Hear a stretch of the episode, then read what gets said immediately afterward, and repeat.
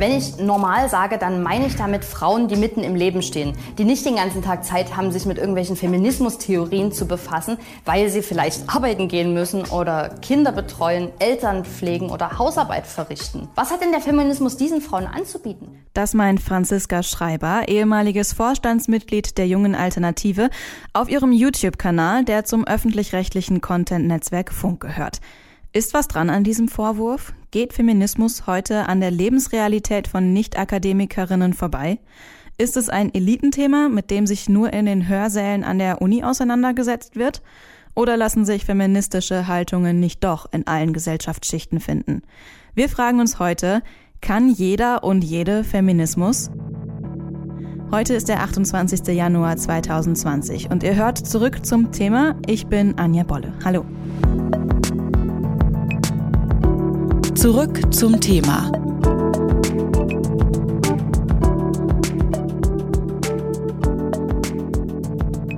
Gendersternchen, Frauenquote, Gleichberechtigung. Themen, die im Feminismus viel diskutiert werden. Laut einer Umfrage von YouGov würden sich aber nur 14 Prozent der Deutschen selbst als Feministin oder Feminist bezeichnen. Das heißt jetzt nicht, dass Feminismus allen anderen egal ist. Sarah Wagenknecht von den Linken zum Beispiel hat in einem Weiß-Interview gesagt, dass sie sich auch nicht unbedingt als Feministin bezeichnen würde.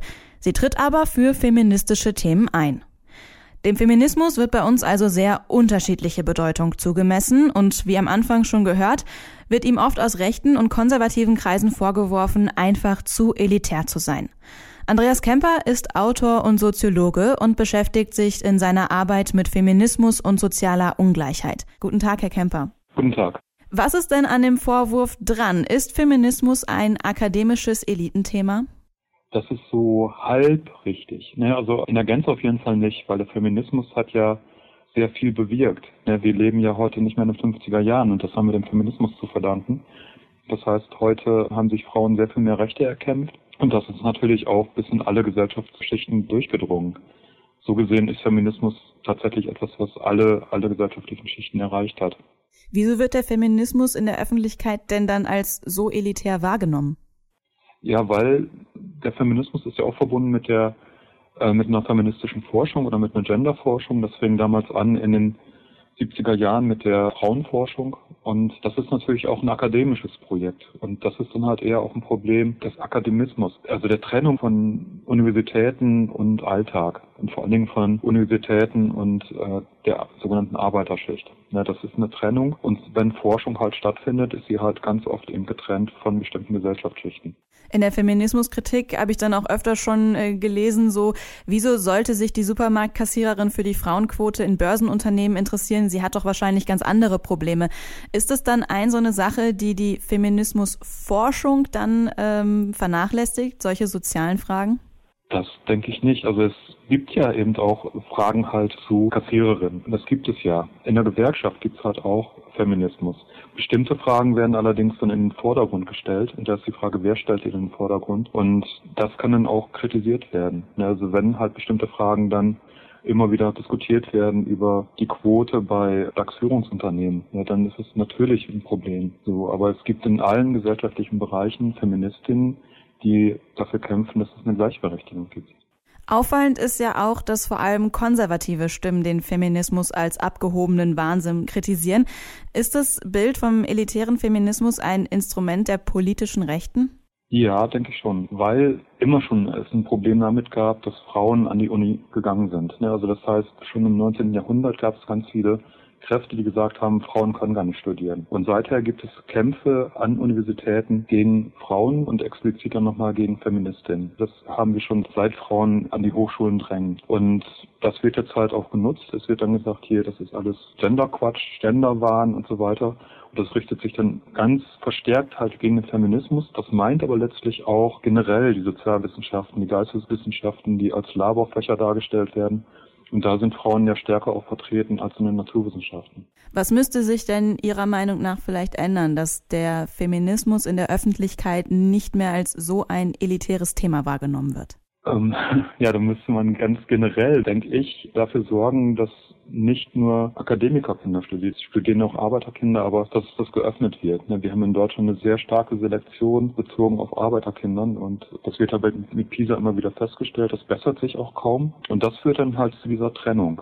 Ne? Das führt dann dazu, dass halt bestimmte akademische Fragen oder auch bestimmte Fragen, wo der Feminismus sehr weit vorne ist, wo er halt sehr viel schon weiter ist in der Sprache und so weiter, dass das halt im akademischen Bereich stattgefunden hat und das dauert dann in Deutschland sehr lange, bis es halt dann auch in anderen Schichten ankommt. Aber das hat dann sehr stark eben zu tun mit äh, Klassenfragen, ne? mit der Frage, warum ist es in Deutschland so, dass Arbeiterkinder hier sehr viel seltener studieren als zum Beispiel in Finnland oder in Kanada. Wenn das halt gelöst würde, ne, dann wäre das halt auch wie in Kanada, wo Gleichberechtigungsfragen und auch feministische Fragen sehr viel breiter diskutiert werden. Denn das hat dann was zu tun mit äh, Klassenfragen. Also es muss gemeinsam passieren. Es müssen alle Diskriminierungsformen müssen gleichzeitig diskutiert werden.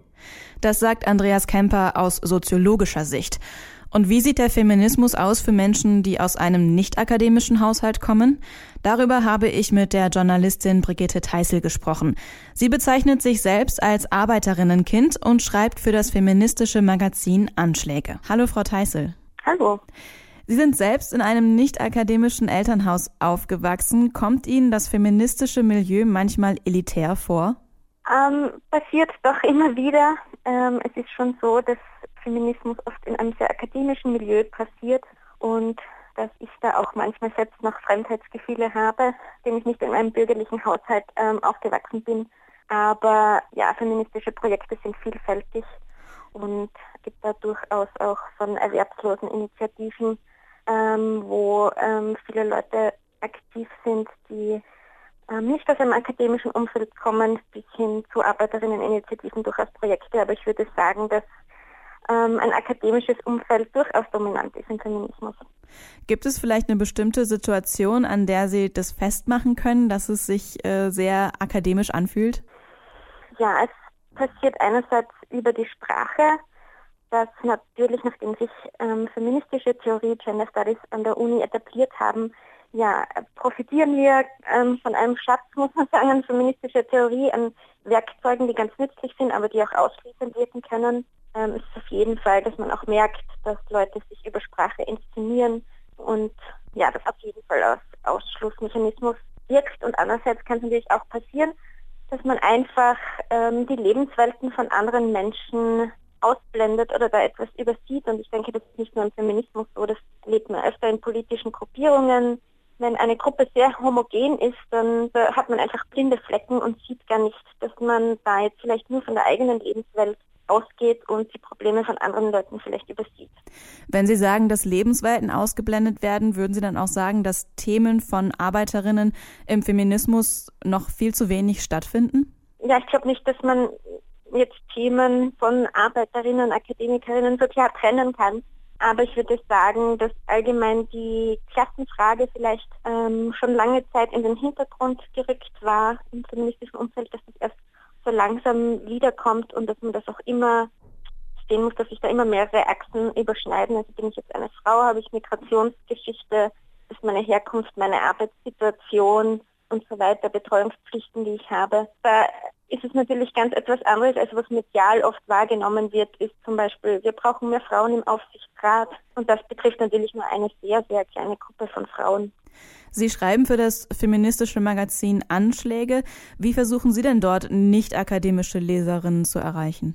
Ja, bei Anschläge muss man ganz ehrlich sagen, ähm, dass es jetzt gar nicht so ein Ziel ist von uns, ein, ein Magazin zu sein, das für jeden und jede konsumierbar ist, weil es schon ein feministisches Bewegungsmedium ist, wo wir Leute ansprechen. Da gibt es jetzt weniger um akademisch und nicht akademisch, aber die sich schon viel mit feministischen Themen auseinandergesetzt haben. Ich denke, so ein Medium ist auch auf alle Fälle notwendig und hat seine Berechtigung, aber wir versuchen natürlich schon ähm, jetzt nicht dauernd irgendwelche Begriffe zu verwenden, wo man dann erstmal ein Buch lesen muss, um zu wissen, was da gemeint ist.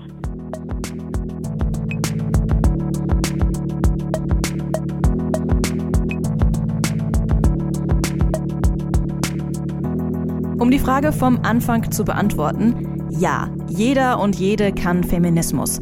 Es ist kein Elitenthema, sagt der Soziologe Andreas Kemper. Es wirkt nur so, weil im Zusammenhang mit Feminismus auch viel über die Genderforschung an Universitäten gesprochen wird.